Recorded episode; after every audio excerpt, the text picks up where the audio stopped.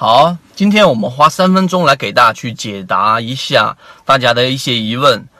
如果说之前认真的看过我们的视频的，那你就一定能清楚，我们之前讲过的宝泰龙，我们讲过的中电广通，我们讲过的所有的高控盘的个股类型，近期的表现都非常不错啊。那宝泰龙呢，是因为它蹭到了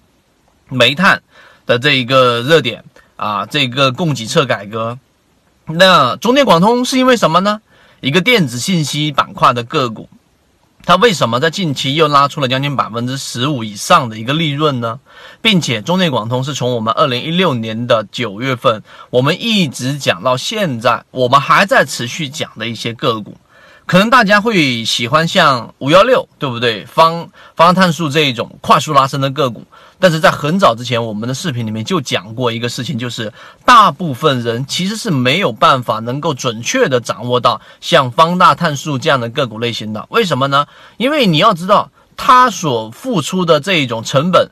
越到末期，它成本会越大。所以很多人没有办法去拿到它。当然，我们很早之前视频也讲过，方向素是一只很好的个股。只是我说到的是，大部分的散户是没有办法掌握这种个股类型的。但是相反的，宝泰龙我们讲了好几个月，中电广通我们讲了将近有一年的时间。那么为什么这种个股能够启动？其实你要去啊理解一个点，就是我们在讲这种个股类型的时候，都在讲到一个点，就是他所说的高控盘。那么高控盘就是指个股在庄家拿了大部分的筹码，那大部分筹码里面也会有很多的特点。之前我们有讲过，第一，跌多少涨多少，也就是说，当你出现问题的时候呢，当你的个股突然间打了个跌停板，你来不及撤离的时候呢，你还是有办法能够脱身的，因为高控盘的个股它有资金压力，会立马拉升出来。高控盘的个股控盘的目的是为了拉升，所以当个股如果说已经达成高控盘的时候呢，它后期一旦形成箱体的突破。那么就意味着它极其容易形成拉升，那么你利润百分之十五、百分之二十，你就随时可以获利了结。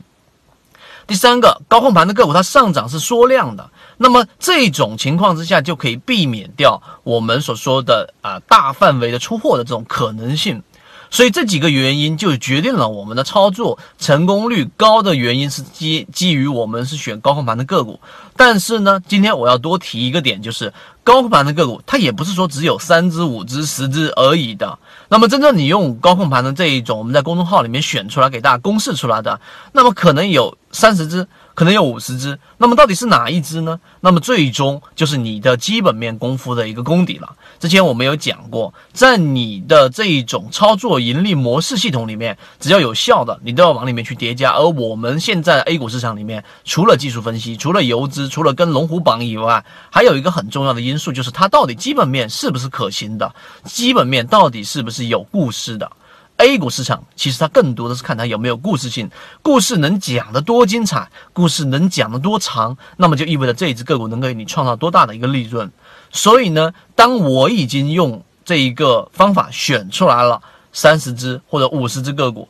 那么首先 ST 我们去掉，对不对？那如果说你创业板不敢去做，创业板你又剔除掉，那么最终一层过滤的筛选条件就是我们在公众号上面所提到的基本面了。基本面里面包含很多的啦，对不对？今天我们就啊这一个按住不表。但是呢，你要记住，我们要讲的这个基本面啊，它所要参考的是你要考虑到。这一个游资，你要考虑到机构到底是不是认可这个故事的，那么就需要第三层过滤，就是我们所说资金的过滤。资金到底进不进去，是最好的一个筛选条件。有些板块、有些个股资金进去了，它也不持续，因为它中间第二层过滤是没有我们所说的基本面的故事性。如果你能把我刚刚讲的这三层逻辑能够理解清楚，最终你就可以做一个很好的交易系统了。那么剩下就是买卖点的问题。